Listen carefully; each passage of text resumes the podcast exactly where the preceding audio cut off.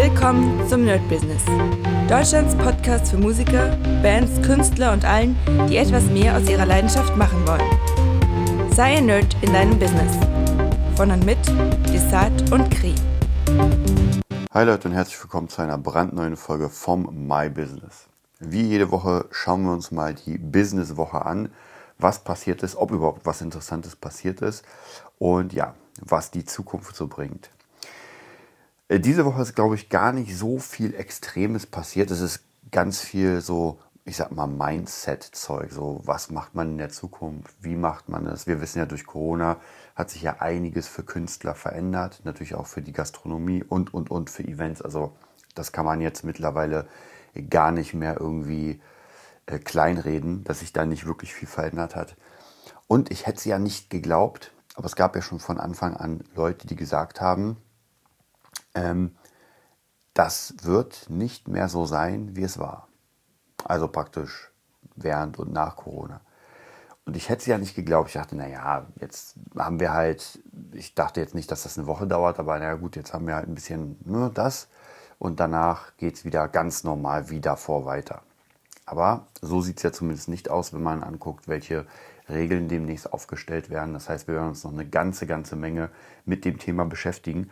Und natürlich wird das sehr auf unser Business drücken. Ja, es gibt Businesses, die davon, ich sag mal, profitieren. Also gerade die ganze Lieferheld-Geschichte sozusagen. Also Liefer, Liefersachen sind auch hoch im Kurs.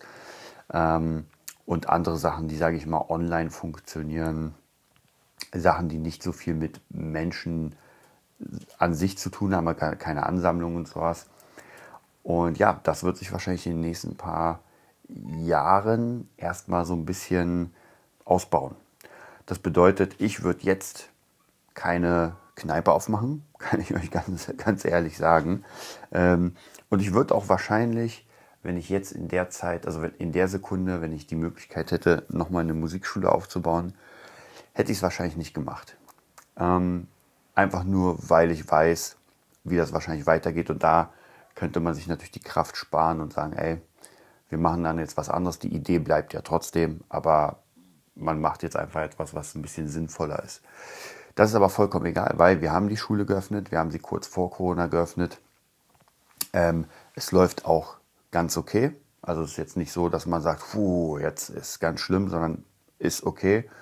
Es läuft Stück für Stück dafür, dass, ähm, dass wir eigentlich ein halbes Jahr Lockdown hatten und immer wieder sozusagen Steine in den Weg gelegt bekommen. Auch jetzt noch natürlich ähm, ist das trotzdem sehr cool. Es funktioniert, das Team ist richtig cool, die Schüler sind richtig cool. Also von dem her, das ist trotzdem cool. Und es gibt auch viele, muss ich sagen, Vorteile, gerade was, ähm, was irgendwelche Sachen, die man kauft, angeht und so weiter. Als Schule hat man natürlich ein bisschen mehr Privilegien da drin.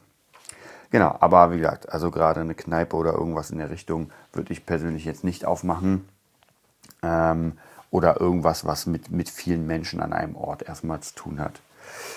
Ja, was würde ich dann machen? Das ist die große, große Frage. Und die stelle ich mir tatsächlich so fast jeden, jeden bis jeden zweiten Tag. Also praktisch wirklich so diese Idee von, von diesem, wohin geht die Reise? Was macht man denn überhaupt? Ich gucke dazu natürlich auch sehr, sehr viele, äh, sehr viel über den Tellerrand und gucke gerade, was funktioniert. Also wer in der, naja, wer in Deutschland, vielleicht international erstmal nicht, aber wer in Deutschland äh, macht Kohle, äh, wo funktioniert das Business und natürlich auch, wo funktioniert es nicht. Also wenn man sagen kann, irgendwie 70 Prozent von einer Business, von einem Business-Genre sagen, ey, geht gar nicht, naja, dann würde ich da nicht einsteigen. Wenn 70 Prozent in einem Business-Genre sagen, ja, jetzt haben wir richtig, hm, dann könnte man natürlich einsteigen. Also das ist natürlich die ganz, ganz große Frage. Und was noch wichtig ist, man will ja ungefähr in seiner in seiner Art bleiben, also praktisch in der Art, in der man arbeitet. Deswegen bin ich auch immer so ein bisschen hin und her gerissen, weil natürlich Musik für mich einfach das Wichtigste ist, mir es am meisten Spaß macht und ich da den meisten Output geben kann. Aber natürlich so Sachen wie Webseitenprogrammierung, äh, Coachings, äh, Beratung und sowas ist natürlich auch eine Sache, die, die mir auch Spaß macht.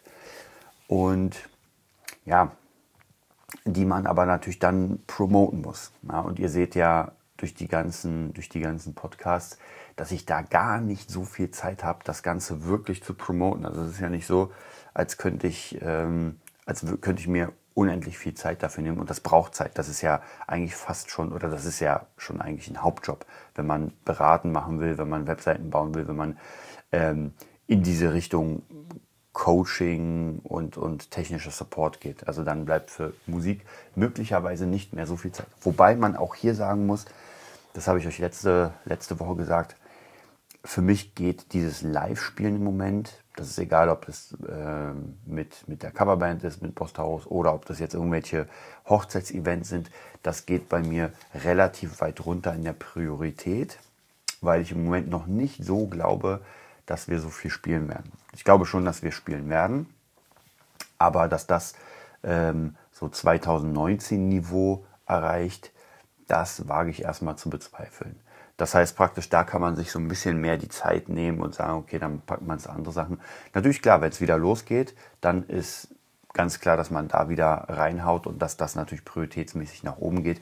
Aber solange dieser Verdienst erstmal sozusagen ausfällt, und man muss ja wirklich sagen, es sind jetzt zwei Jahre, die Gigs nicht komplett, wobei 2020 sind bei mir zumindest die Gigs komplett abge, abgeschmiert. Also die waren wirklich weg und 2021, also jetzt praktisch, waren es vielleicht sechs, sieben, so in der Richtung. Also das ist bei, bei so viel oder so wenig Gigs ist das ein nettes Hobby, aber leider mehr auch nicht. Und da muss man natürlich auch wirklich ganz, ganz direkt gucken, so wo packt man seine Arbeit rein. Und ja, wie ich gesagt habe, ähm, im Moment ist es so, dass ich versuche in Richtung Produktion, in Richtung dieses Education, Tutorials und so weiter, weil das ist eine Sparte, glaube ich, die immer funktionieren wird. Es wird immer Menschen geben, die Spaß daran haben, etwas zu lernen. Es wird immer ähm, Projekte geben, die Musik brauchen in verschiedenen Richtungen. Es wird immer Leute geben, die gerne Musik kaufen.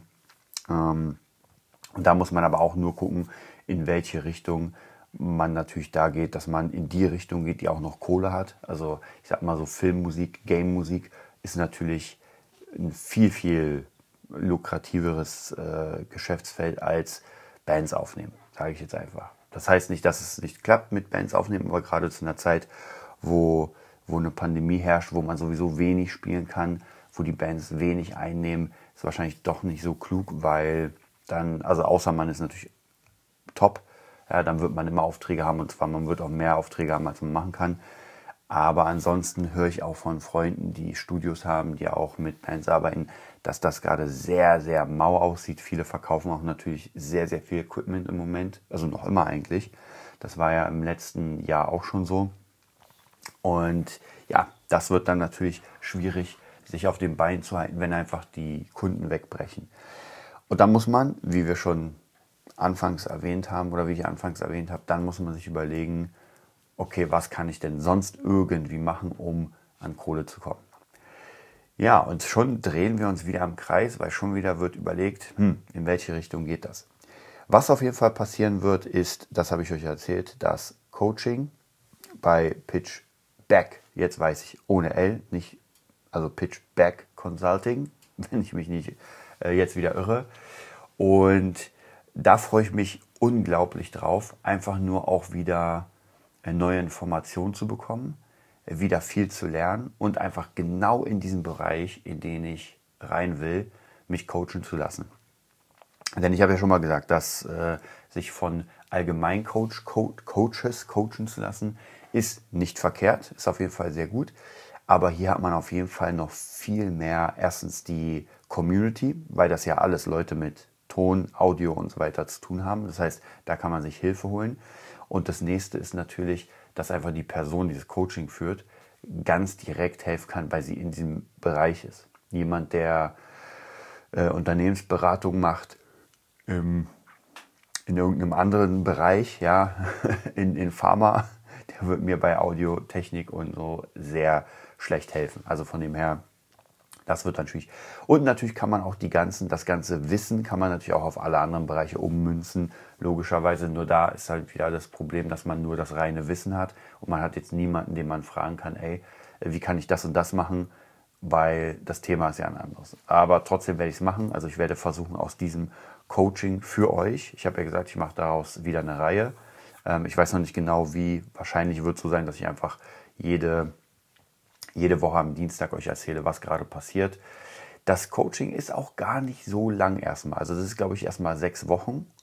Ist das, sage ich mal, das, das komplette Coaching. Dann hat man äh, die Basics und dann fängt man an, sozusagen richtig zu arbeiten und das, dann geht es dann weiter. Dann ist man in der Community drin, im Inner Circle und kann sich mit anderen Leuten austauschen. Und dann geht das erst richtig los. Also praktisch in den sechs Wochen werden wahrscheinlich erstmal die Grundsteine gelegt. Das heißt natürlich wieder viel, viel Mindset.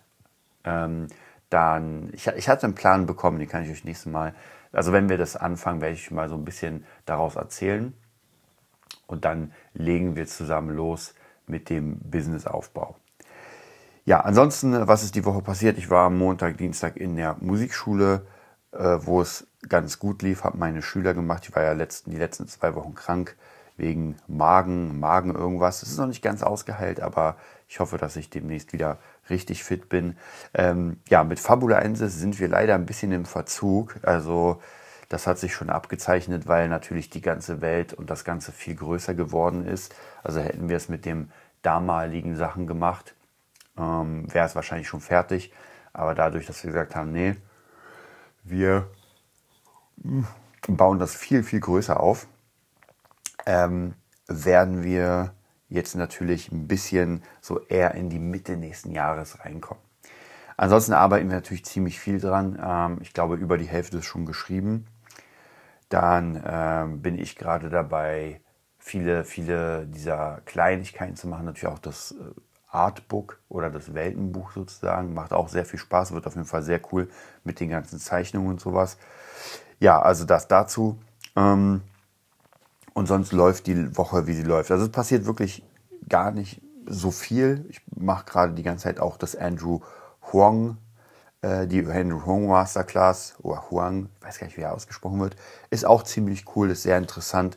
Er ist auch selbst in der Community dabei und kommentiert fleißig. Das finde ich auch sehr cool ähm, weil er sich die Zeit nimmt, sich einfach das ganze Zeug anzuhören.